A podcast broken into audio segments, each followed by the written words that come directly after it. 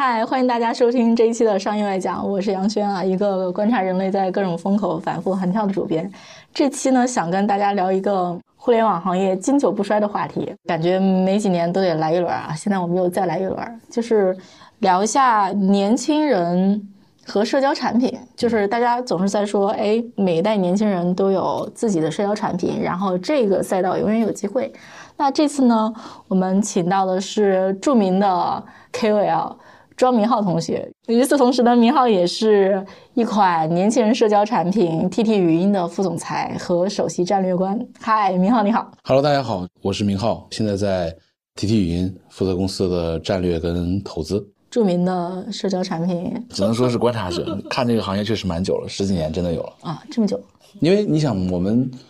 这一批八五后左右的投资人入行的时候，正好是移动互联网刚刚崛起那个时候嘛，一零一一年嘛。到今天正好已经十二年到十三年了嘛，其实是一个轮回嘛。所以你看内容和社交产品也是看了十几年，差不多。因为最早看移动互联网的时候，刚刚开始爆发的时候，可能确实工具啊、通讯录就这些这种产品，对吧？然后随着这个行业发展之后，开始出现游戏、社交，包括很早的当年的移动电商，那是非常非常早的时候，一一二年。但是社交确实如萱姐所说。呃，可能每十年左右，大家会觉得新一波的人群会有一些新的机会的变化。大家会觉得所有的年轻人都不喜欢上一代双引号老人的社交产品。这个事情可能 QQ 或者腾讯会理解的更深，对吧？他们会觉得年轻人不太愿意用微信，对吧？他们会觉得他们的父辈也在用，所以他们不喜欢用微信。呃，如果从一个相对简单粗暴的结论来看，每一代年轻人确实都有自己喜欢跟偏好的。社交产品，之前我的老领导跟我讲过，就是他当然是投社交投的非常好的一位年轻投资人了，我就不说投资人，我就不说是谁了。然后他说，社交领永远都是这个一将功成万骨枯的，就是因为永远有机会，所以很多人会盯着，所以很多人会做各种各样的尝试，但是在某一个细分领域，最后跑出来可能也就一家。我记得特别清楚，当年我们最早看移动互联网刚刚爆发的时候，社交产品大家开始做基于地理位置的社交。就是可能同一时间市面上有二十家差不多的产品，都是基于所谓的地理位置做各种各样的产品的功能叠加，有做群聊的，有做相册的，有做一对一沟通的，各种各样的产品模块的测试，在那个时间点，其实你也不知道最后谁会赢，但是一段时间之后，每一个细分板块基本都出现了，当然也有可能有些板块就没有了，就全军覆没也有可能。有一些板块出现了一些公司，然后壮大变到所谓能够撑起一个独角兽或者平台级公司的体量，然后再往后走。嗯，比如说啊，现在我们回头看过去十年可以称得上相对成功的社交产品，你觉得现在说起来都有什么？这个成功的这个定义是一个太主观。对，大一统的答案就是微信嘛。但是我们刚才在讲年轻人的社交机会。那某一段时间，QQ 其实也是。如果我们单纯只按比如用户量。来看的话，可能 QQ 依然还是，因为它毕竟还有六亿多的 MUV，应该年轻人还是很多在上面。嗯，哎如果去盘这些相对在大一统的微信之外，或者说 QQ 之外，还算相对成功，包括你刚讲了一个定语，比如细分领域，这些产品能够归纳出一些共性吗？还是说每个都极其的不一样？我想起另外一个故事，因为我们当年有一段时间特别集中在看社交的初创公司。啊，负责我们这个板块的合伙人就跟我们讲说，我可以教给你们所有去看这些公司的战术层的操作，比如数据啊、留存啊、各种各样的指标。但是他说，社交产品有意思一点在于，啊，它跟人性贴得特别近，所以很多时候，最后决定投与不投，或者说决定那个项目能够不能够成功的一个很核心的那个闪光点，可能就是来自于创始人的性格中的某一些东西。就这个东西是可意会不可言传，而且没有所谓的标准答案。那可能就是在那一段时间的。创始人的某一个场景或者某一个性格上的因素，导致他在那段时间这个东西就跟当时用户的诉求特别的匹配，特别摸得准脉。对，然后这个东西你也没有办法写下来，它就是一种感觉，一种所谓的网感跟对所谓年轻人的这个把握的，包括对新技术浪潮跟设备浪潮转换带来的变化的理解跟感觉。对这代年轻人做一个观察吧，你会觉得说他们有什么行为？是相对特别一点，可以导致说说，哎，我去做一个针对这代年轻人社交产品，通过这个角度是可以切得进去的。就因为我们在准备这个话题，我也想过类似的这个问题，就是当年一二一三年的时候，美国有一个横空出世的产品叫 Color，它当时打的概念叫弹性社交。这个年纪暴露了，这个年轻人可能不太知道，但当年如果经历那个阶段的话，应该知道这样一个观点，就是，呃，他认为弹性社交是介于一定的场景的目的性以及陌生人之间的一个东西，所以它的边界是弹的，所以叫弹性社交。呃，现在回头看这个概念太早了，事后被证明是不存在的。但是这个事情演化到今天，你会变成一个状态的观点是说，比如说过去两年所谓的年轻用户的在线的社交行为，跟另外一个关键词。贴得很近，叫搭子。常规的、传统的偏荷尔蒙的社交产品，其实跟这件事情之间的界限，在用户的认知里面是非常清楚的，就是有那些提供满足荷尔蒙的东西的。但是除此之外，我有别的社交需求。这个社交需求更多的是落在所谓一些场景里的。这些场景可能它有一些划分方式，兴趣是很重要的一个划分方式。那可能还有别的什么划分方式，然后以这个方式去切，相对来说比较容易拿到。不错的规模，但这里出现另外一个问题，就是你既然切了一刀，就代表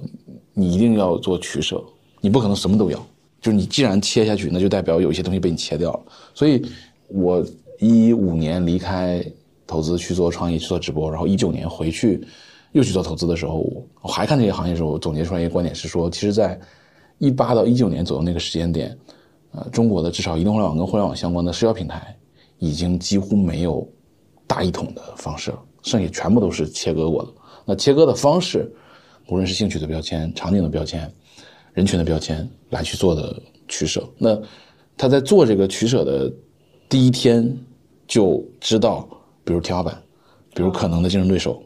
哪怕做到天花板的规模是多大，就是这些东西，其实在你做的时候可能就是知道的。哎，比如切这一刀，可以切下去最大的一刀是什么角度？是年轻人吗？还是说，比如说是游戏，还是是什么？从我们的事情来看，我们切的是游戏。这一刀切的更狠，是说团队竞技类游戏。就游戏依然是一个更大的标签。中国可能网民十几亿，游戏可能能切个六七亿出来，但游戏这个标签也太泛了。那还是要你去想，再往下切。所以，其实我们的执行节奏来看，我们切的叫团队竞技类游戏。那为什么切这个逻辑呢？就是跟过去几年中国的游戏行业，尤其是移动游戏行业的发展也相关。王者荣耀已经是第八年了，它当国民游戏已经当了八年了。哇哦！然后和平精英也五年还是六年了。即便是和平精英，中国最用户量大的两款游戏已经存在在这个行业里超过五年的时间，它理应应该沉淀一些东西出来，或者说它的生态本身是足够支持一些我们这样公司存在。但是你说这刀够不够大？不好说。有别人切过别的刀，也有也有过一些尝试。从一个更高角度来看，今天。去选择这种切割的角度越来越难了，就是能切的地方越来越少。一个有明确用户未被满足的诉求，然后有一个相对清晰的场景。对，而且我觉得中间就是社交，可能跟社区还是相当不一样。社交可能就是，比如说当年大家都会讲 Facebook 那个故事，就是说你一进去，你第一天你能加上三个朋友，你能跟三个人唠上嗑，你就能有留存。是的，留存我们也一样，我们一模一样。就是我们有个很核心的，不能算北京指标，但一个是个很核心的指标，就是关系链。比如说，我们会看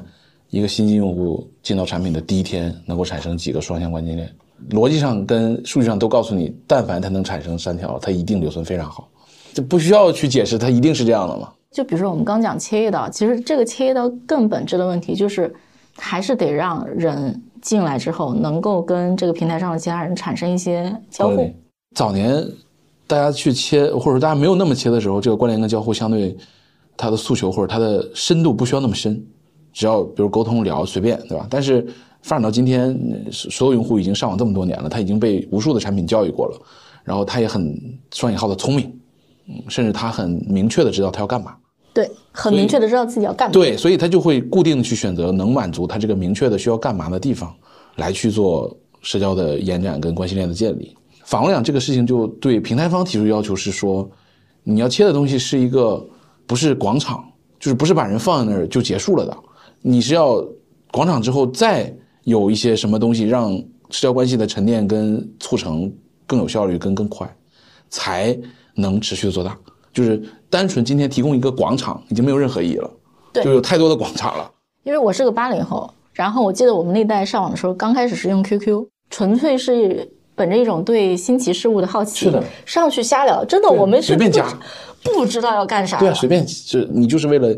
要上去加个人，然后打一个字沟通一下，产生一个连接，对吧？对，那个但连接本身 年轻人非常不一样，完全不一样。长在手机移动互联网上是啊面代。，他们太知道自己需要什么，需要干嘛，然后需要什么样的产品来满足什么样的诉求，甚至已经有几波的产品已经经历过几次的大浪淘沙，才剩下这些公司。嗯，对，就是白天我跟潘乱聊天，我总结起来就是他想增加一些自己的社交生活，但他需要一个手段。它需要一个目的。就我们也聊过这个问题，就是很多时候大家是飘着的，俯瞰众生，对吧？你又很懒，对吧？用户都很懒，一样，我们也很懒，胖人都懒。你又不想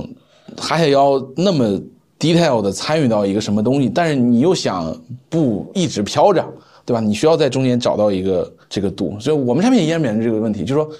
最最最核心跟最 hard core 的，就是他已经哈下腰跟低下头干这个事情，也不太需要我们。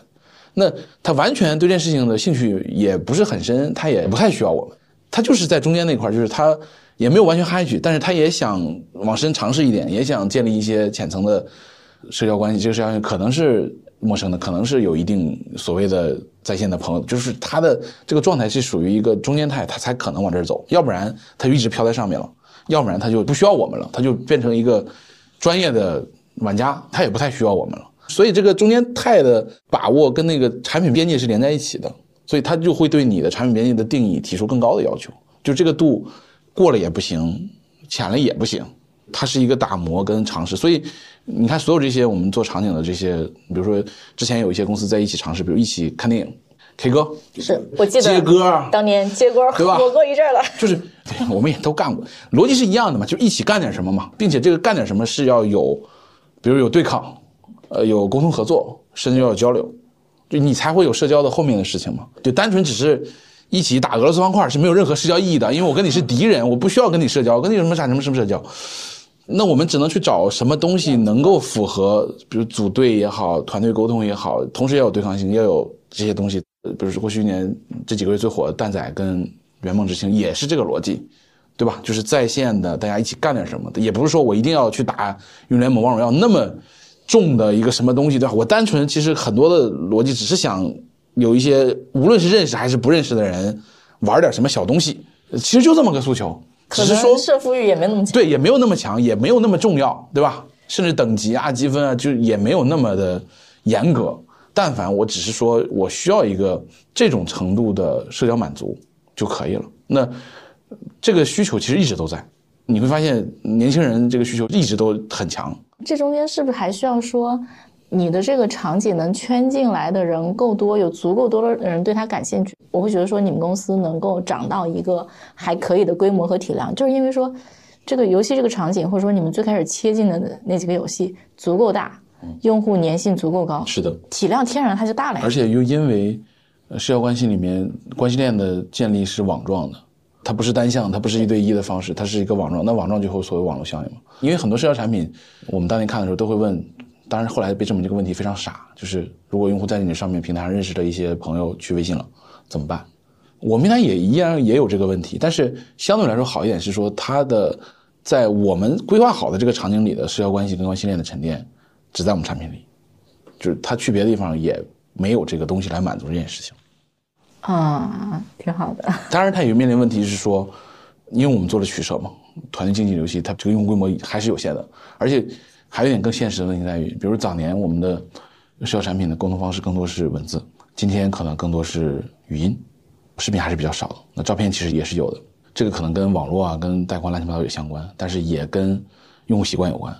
开口说话是个门槛。露脸更是个门槛对槛，所以就是嗯是门槛，就是这一刀切下去，又有用户流失了，啊。对吧？你想，刚才我们就切过好几刀了，游戏、团队竞技游戏，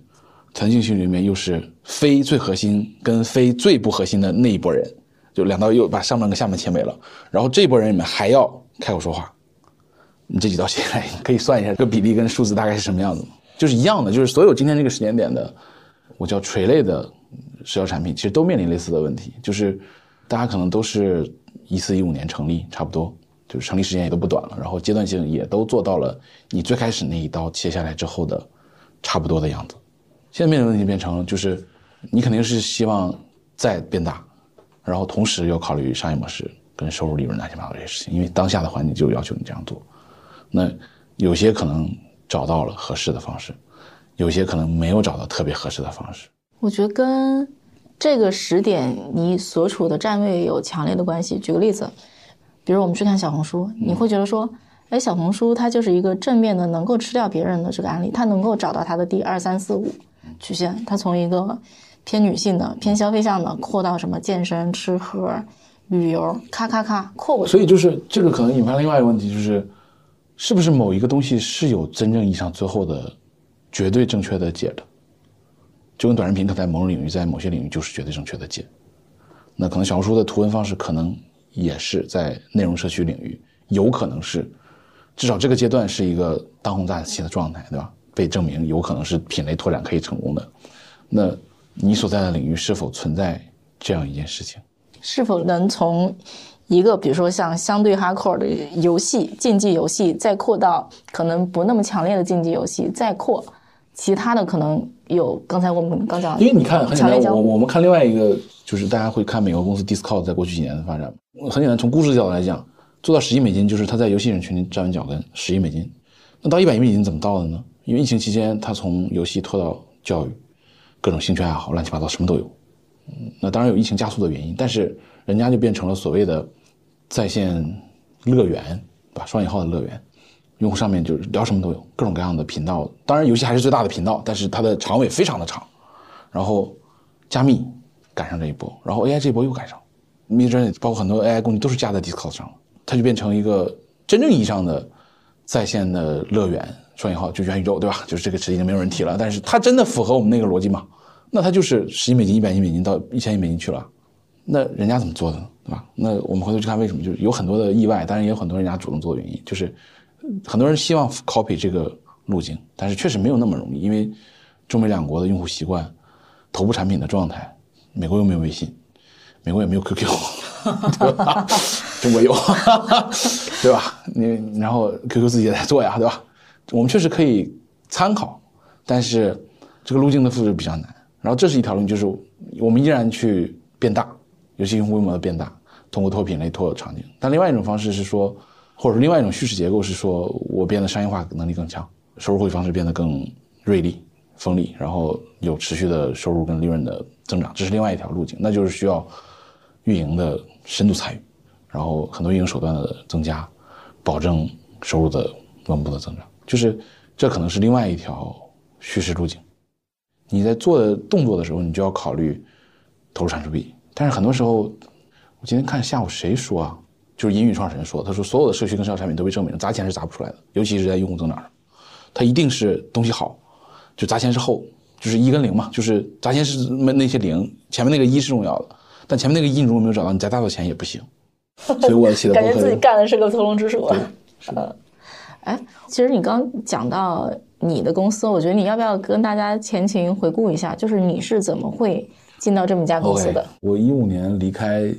经纬去创业，做了游戏直播，做了三年不太成功。我在一九年六月份回到了经纬做第二段投资，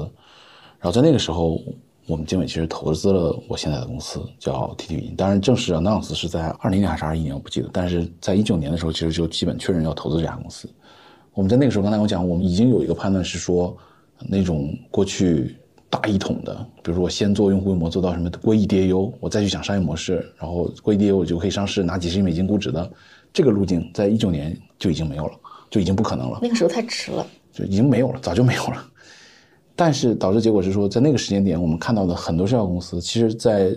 创始人脑子里，他就有一个人显然是说，我要做到多大规模的时候，其实就非常认真的再去考虑商业化的变现。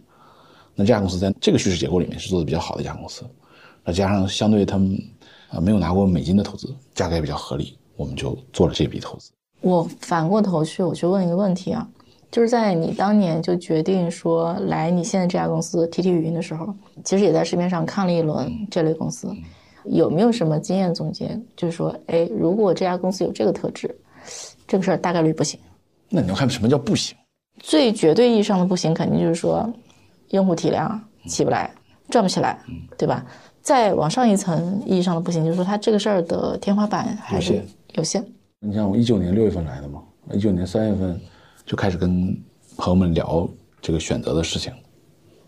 那其实你所熟悉的板块，无非就是这些公司嘛，就是内容的、短视频的、长视频的、B 站，对吧？社交的这几家。啊，当然你也可以选择去做二级，那是另外一条路径。但是你还是想在行业里，那其实你可选的公司是有限的，那就是这些公司。那这些公司又分百亿美金以上的，跟比如说十亿到二十亿美金的、几亿美金的，那这种评判特别势利，对吧？但投资人做久了没办法，大家都是这种方式去评判。那你就去考量，当时的考量方式就是，比如创始人的期待、创始人的双引号的野心，然后当时当下他所在战场的竞争环境，他所处的。发展位置，以及有没有合适的坑，其实无非就这么几个选择嘛。最后选择来这，其实有很多的原因，就是第一，因为是你自己投的，你相对更了解、更多熟悉；第二，因为那个时间短期的 KPI 非常的明确，你不用想都知道要干什么，就来这儿了。对，其实从游戏这刀切下去的公司不止 T 哇，太多了。对，因为这确实是个大场景嘛。我在我的博客里也讲过，那期的标题叫“中国为为什么没有 Discord” 嘛。有一个观点是说，中国的我们叫游戏周边的这个生态太卷了。我那张 PPT 列了大概五个细分的领域，每一个领域都有五家公司的 icon，比如说陪玩、游戏社区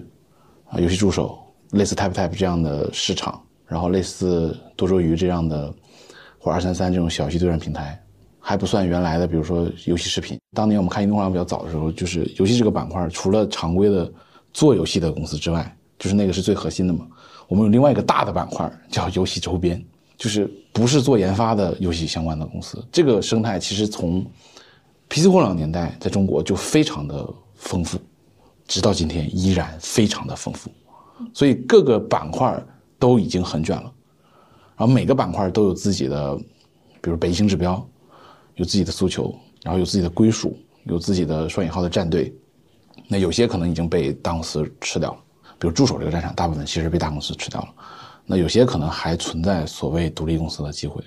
这个的竞争依然还会持续下去。因为确实中国的游戏市场首先足够的大，然后中国游戏的用户也足够的多，然后在这个领域有相关运营经验的团队也很多。这个市场起初还是一个挺苦和挺累的生意。就是我们去跟所有的投资人沟通的时候，很多人尤其不太了解这行业人就会问：那你们提供的功能，游戏本身似乎也有，那为什么用户要来你这儿？那我们有一个解释方式说，在游戏内做这个功能的团队，在他所在的公司是一个非常边缘的部门，不产生收入，纯成本中心，很累，也没有什么效果，而人也不是很多，它存在的价值跟意义一定不会有我们强，不可能那么上心把这事情做好，所以才会有第三方的机会嘛。但是反过来讲，有一些可能跟他业务贴的，刚才我们讲过那个助手那个板块，大部分就被公司自己吃掉了。你像腾讯也好，米哈游也好，包括网易也好，有大流量、大 DAU 的产品的公司，基本上都在自己非常用心的做类似助手的工具跟社区。对于他而言，那件事情一步卖得到，他认为那个事情很重要，他体系内的成本和划算也算得过来，那他就一定会做。那这种东西对于第三方公司而言，可能就没法碰了。哎，那你们当时作为一家第三方公司，你们的核心能力是什么呢？就是说，是做语音产品的技术好，产品细节做得好，还是怎么地？初期是这样的，你可以以为初期我们是通过工具角度去切入的，就是云工具，云质量确实好，连接确实稳定，降噪、人声的放大，就跟那个腾讯会议跟 Zoom 的技术能力的积累是一样，就是每一个单独技术进来都不是一个什么谁都做不了的技术。因为云服务厂商提供服务，怎么可能谁都做不了？它其实很多都是通用技术，但是通用技术可能只能满足这件事情六十到七十分的诉求，然后你还要把这些通用技术扎在一起，变成一个完整的产品服务交付，那你就需要做的很多事情就变成了一种打磨性的工作，它很累、很辛苦，需要适应本地的环境，中国的运营商、呃网络、手机设备各种乱七八糟，很多问题。你把这个东西打包在一起，变成一个完整的交付的时候，它就变成了区别于别家的状态。最开始一定是这个原因，但是当你一个事情做到一定阶段之后，第二阶段可能让这件事情产生一定变化。我觉得是关系链的积累到了一定的值，无论是用户这个圈层中的口碑，还是已经在的这些用户之间产生的关联跟活跃程度，让这个事情到了一个新的状态。其实要从工具转成说我是一个社交产品，我感觉这个事儿其实挺难，很难，很难。因为因为其实也有其他的那种算声音交互类的工具和产品，人家最后就是一个工具和产，比如他为什么教辅业务服务之类的。就技术本身确实不是难，就你要把这个技术变成一个产品中间的，也是一种切割，就边界的选择，然后用到什么场景里，什么样的方式给到用户，甚至你的嫁接的商业模式的东西应该是什么样，怎么跟用户收钱，这些东西可能在做的时候是没有标准答案的，你只能试，然后试出来就是对的，但试不出来呢，你就只能一直试。哎，从工具变成一个社交产品，比如说你们公司。特别重要的几个动作或者决策，就某一段时间公司的最核心指标叫做用户的关系链的链接条数。快手上市大概也讲过类似一个核心的指标，就是我们某一段时间这个指标甚至比留存更重要。就是我们希望在平台内，无论是提供功能，还是提供各种各样的服务，还是让用户产生链接的方式变多，那这件事情会影响其他所有事情，然后让这件事情转化成为了一个从偏工具属性的状态到了。有一定社交关系跟沉淀的状态，甚至某种程度来说，当这个事情成立了之后，我们对于那个游戏的依赖性也在降低。就是有一些用户你会发现他不去打游戏了，他单纯只在我们这儿产生社交关系、聊天、沟通，去看好友的主页，看看每天在干嘛。虽然他来的时候是最开始的动机是为了找到一个可以一起开黑的伙伴搭子，但是当社交关系的沉淀足够的丰富，他的情感跟呃关系链的沉淀在平台上已经足够相对 OK 的时候，那个场景开始变得不重要了。啊，就是我相熟的已经熟起来，这些朋友已经在你这个平台上，我可以干点其他的。对，随便。哎，但是比如说，当他开始沉淀出一些社交关系的时候，其实我们刚才一开始聊了很多，说他们一起要干点什么，就是用户都是很懒的。你们作为一家公司或者说产品的提供方，去找干点什么，这个场景对你来讲重要吗？还挺重要的。还是那个回到最开始观点，就是我们最大那个场景是被别人满足的非常好的，就那个是我们的基。但是我们还是想做一些自己的更往前探一步的方式嘛。所以你要去找，但找的过程中你就要符合刚才我们说那几个标准嘛，就不能是一对一对抗，因为没有意义。但是大家都为了那个所谓的阶段性的指标做过这些尝试，都做过。你就找各种各样的可能性，跟各种各样已经被证明是可以一起干点什么的场景，比如过去几年狼人杀，呃，演化出来什么鹅鸭杀，各种各种杀，在线的剧本杀、密室，其实我们都在做，就是你要提供一个场域的地方，同时在线，同时在线，并且一起产生交互，然后产生社交关系，最好再能产生付费更好，那是最后的事情。对。至少我们在参加线下狼人杀的时候，能够感觉到说，在这个游戏的过程中，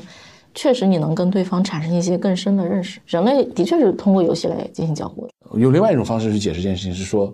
比如说我们去看一个综艺节目，或者看一个电影，本质来讲，这个脉络跟剧情的冲突是由导演跟剧本的人写出来的。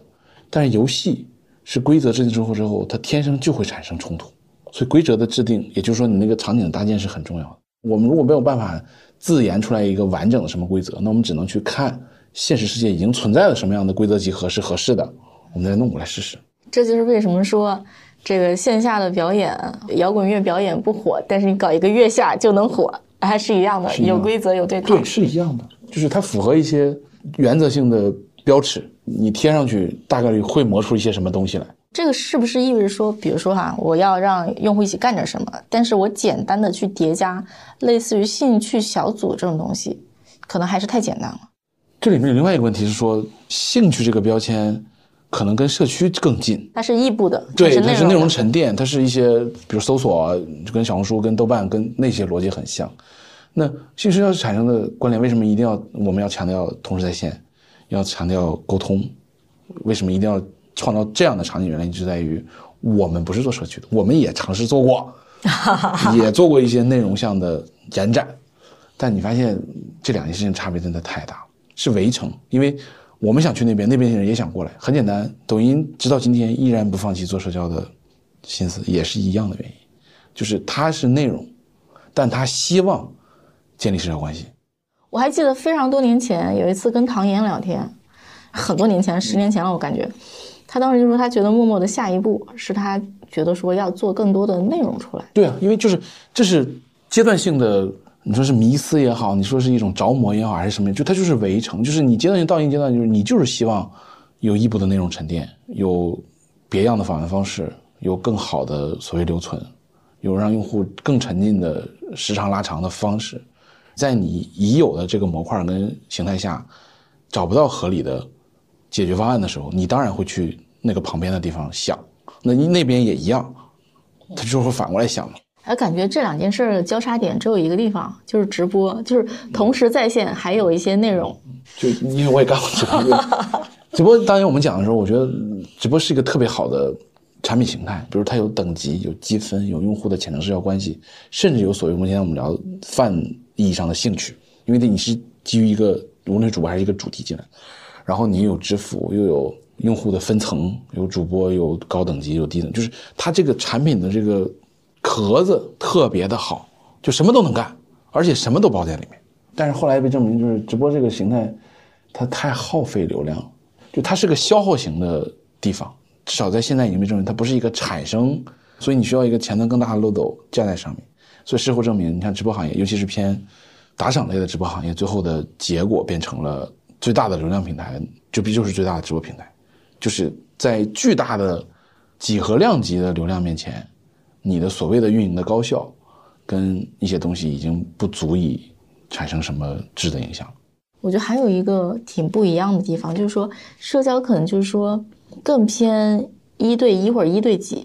直播一对太多了，对一对多，一对太多，所以它会让这个社交关系相对比较浅层，浅很浅。但现在也有变化，当一个领域寡头到相对极端状态的时候，寡头自己的创新基本上就是这个行业的创新。就抖音，我们看抖音的直播在今年的变化，就是二三年的变化，有几个新的变化。当然，快手也有类似的变化。第一叫团播开始出现了，就是一个直播间有四到五个主播一起，然后宫格，什么叫宫格？一个直播画面有九个格，每个格一个小头像。然后弹幕游戏，就是原来直播间的 PK，两个主播打的就是那个血条嘛，数字嘛，你一百我五十嘛，那。我能不能把这个数字变成一个可视化的？你是这边是一条龙，我这边是一个老虎，我是士兵，你这边是一百个士兵，我是五十个士兵。弹幕游戏，还有一个就是语音，就我们所在的这个板块。哦，语音。对，就是直播间啊，这个产品形态真的太好了，就它太能包太多东西再进去了。所以，当传统意义上的直播间的无论商业模式跟用户拓展已经到了极限的时候，它就会自己发生一些变化跟所谓的创新，就演化出来这么几个东西。我在之前短剧我说过，今天可能我们真的要面临一个市场，是说，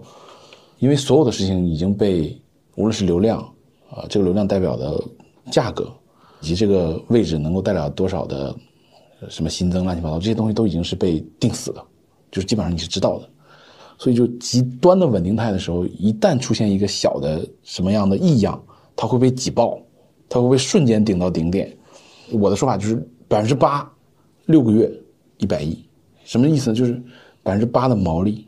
六个月时间，这个行业规模到一百个亿。嚯！你看好几个领域，短剧、小游戏、直播间的弹幕、团播都一样，基本上都是符合这个轨迹。一百亿是指一百亿流水。对，那短剧都今年两三百了，小游戏也三百了呀。弹幕游戏应该也有也有一百啊。你们应该抖音单平台就一百了。等一下，语音单品一百，这是什么？就抖音的语音直播这个板块，今年就二三年应该有一百亿的流水。这个事儿是怎么发生的？如果它只是一个足够大，因为语音平就是因为抖音平台太大了呀。就是在我的脑子里面还没有形成这个概念，就是大家还没意识的时候，它已经一百亿了。大家在抖音上去搞这个语音交互，没有画面，然后能到一百亿，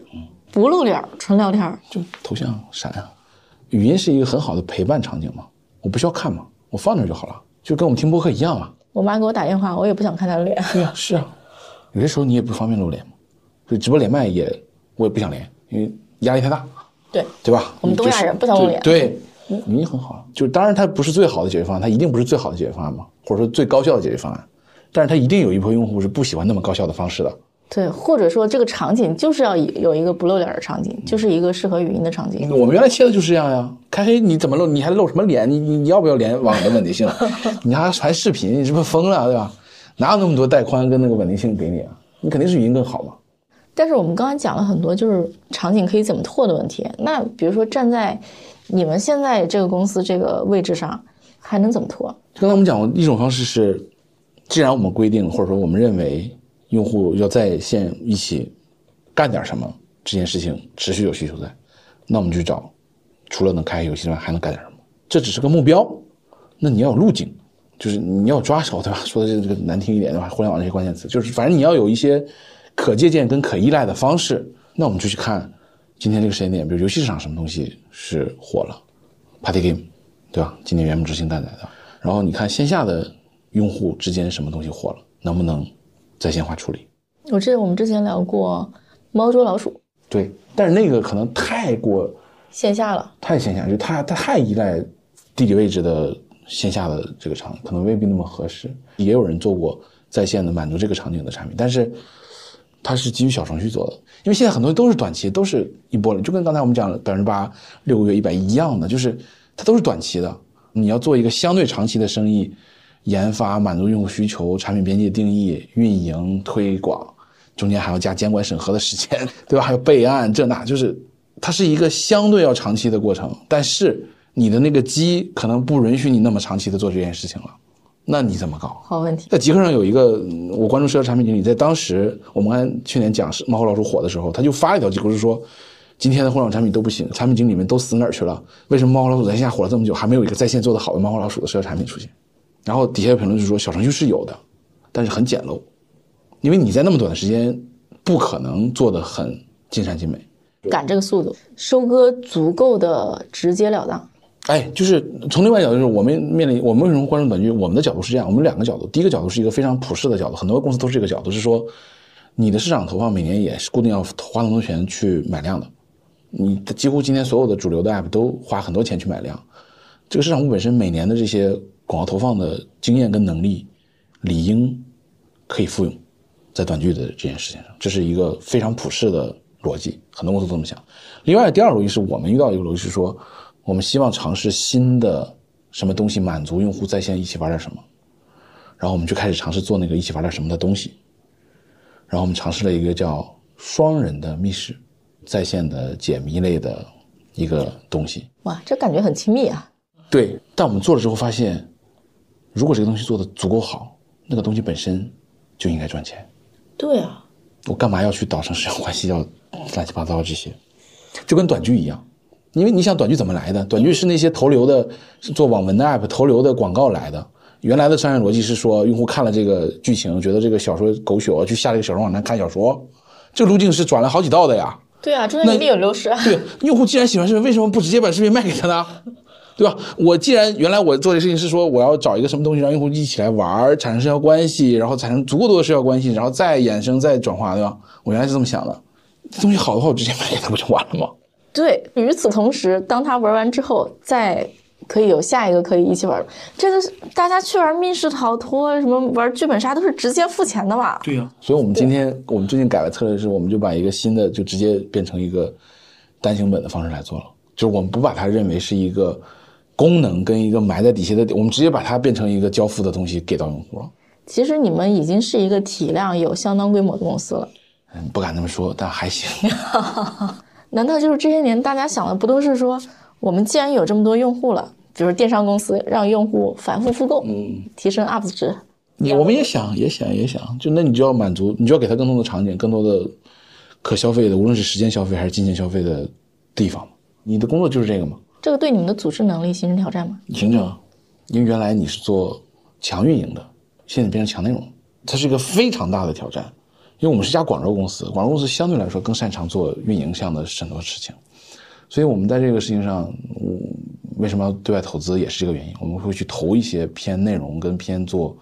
呃，比如说引擎啊，做开发者生态的这种公司，一起来搞这个事情。那也是因为你认识到，公司自身的无论组织惯性、内部的 KPI、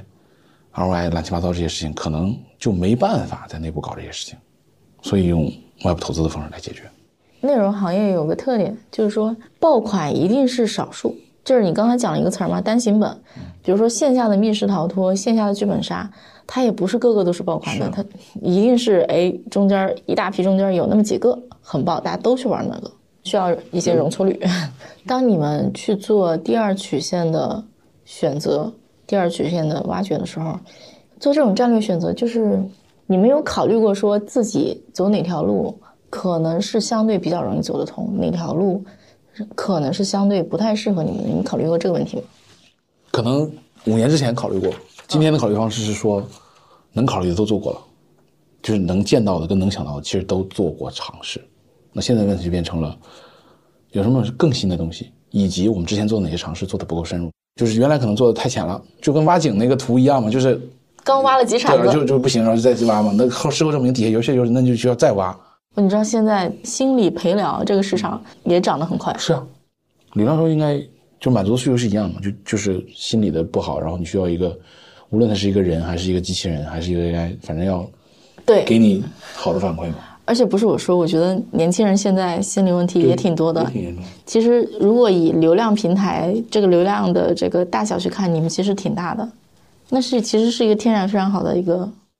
对，我们最近基于 AI 在往这方面尝试在弄，就是 AI 陪伴嘛。但这个也是一个按我的说法叫名牌，就很多人在干。很简单，我们看那个美国那 Carrot AI 嘛，有一种论调是说，做这个领域的尝试的公司应该最好有自己的大模型。你因为你在往深了走嘛，那通用模型的很多能力没有办法那么好的满足你的，因为这个板块你可能比如我们讲 MiMax，MiMax 做了 Talki 跟星野嘛，就是模仿 Carrot AI 嘛，从效果来看确实不错嘛。然后模仿这件事情在做的项目是很多的，那为什么最后也不能说最后就至少截止到今天，星野跟 Talkie 做的还可以？很核心的原因是 MINMAX 是自己的模型，就他们背后是 MiMax 就是一家公司嘛。也不能完全自研，但反正也要往更深的走一走。那同时也在测今天主流的这些通用模型哪个试的好一点，往前弄。因为这也是相对来说这一波 AI 的机会，对于这些已有业务的社交公司看得到的名牌。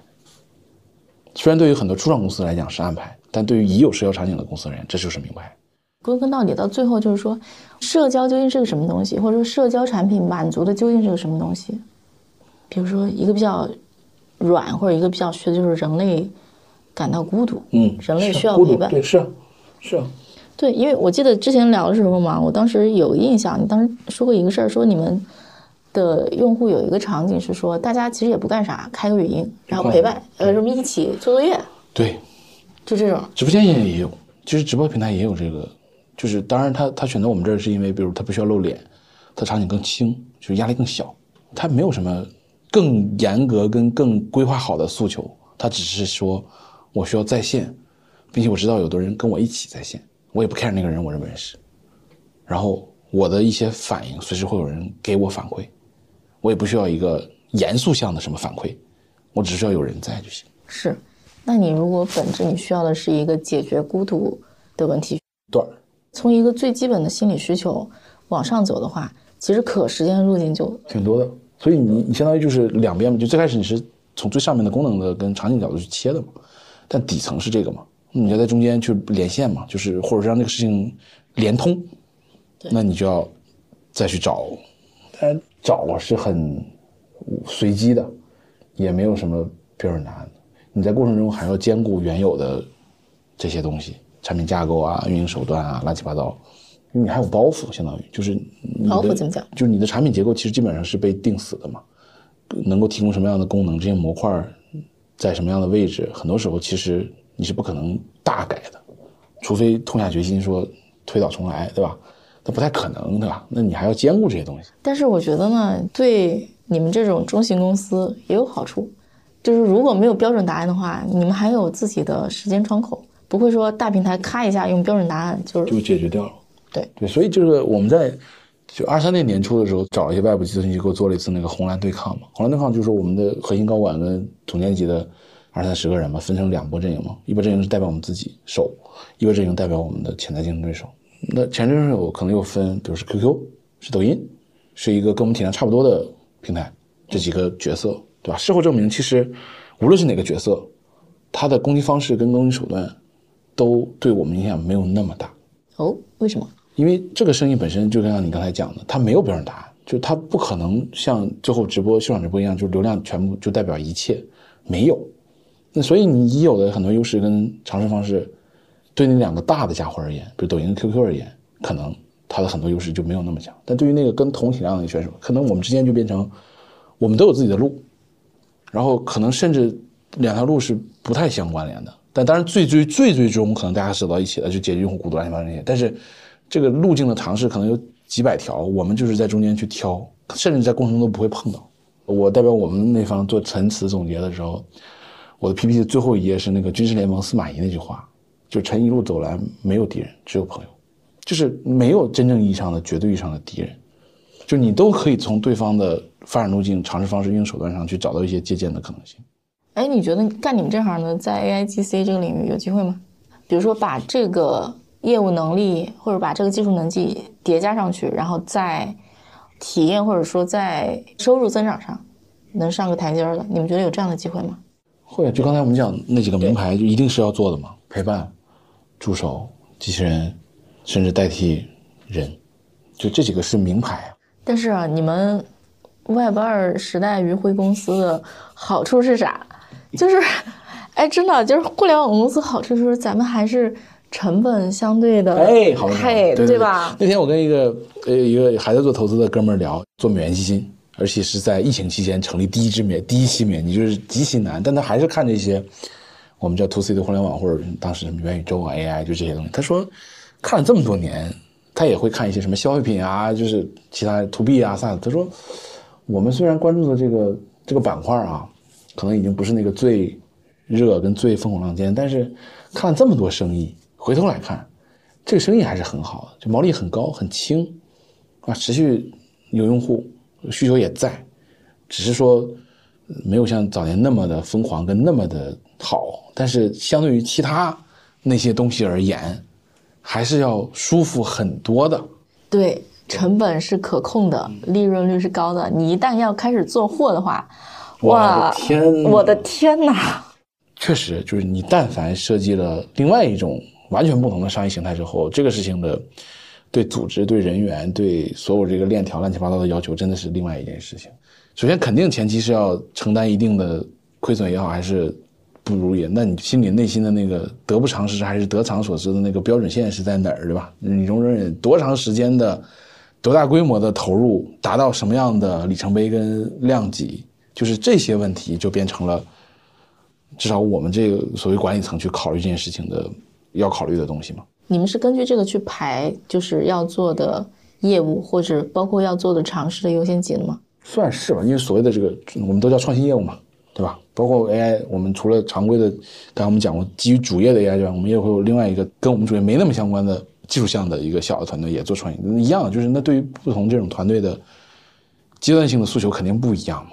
就你不可能要求那个就在早期承担了 ROI 的挣钱啊，就那不可能嘛，不现实，对吧？那反过来你也要想，那它应该在一个什么样的周期里面达到一个大概什么样的里程碑，然后再往前迈一步，从比如技术研发的团队变成一个能有产品交付的团队，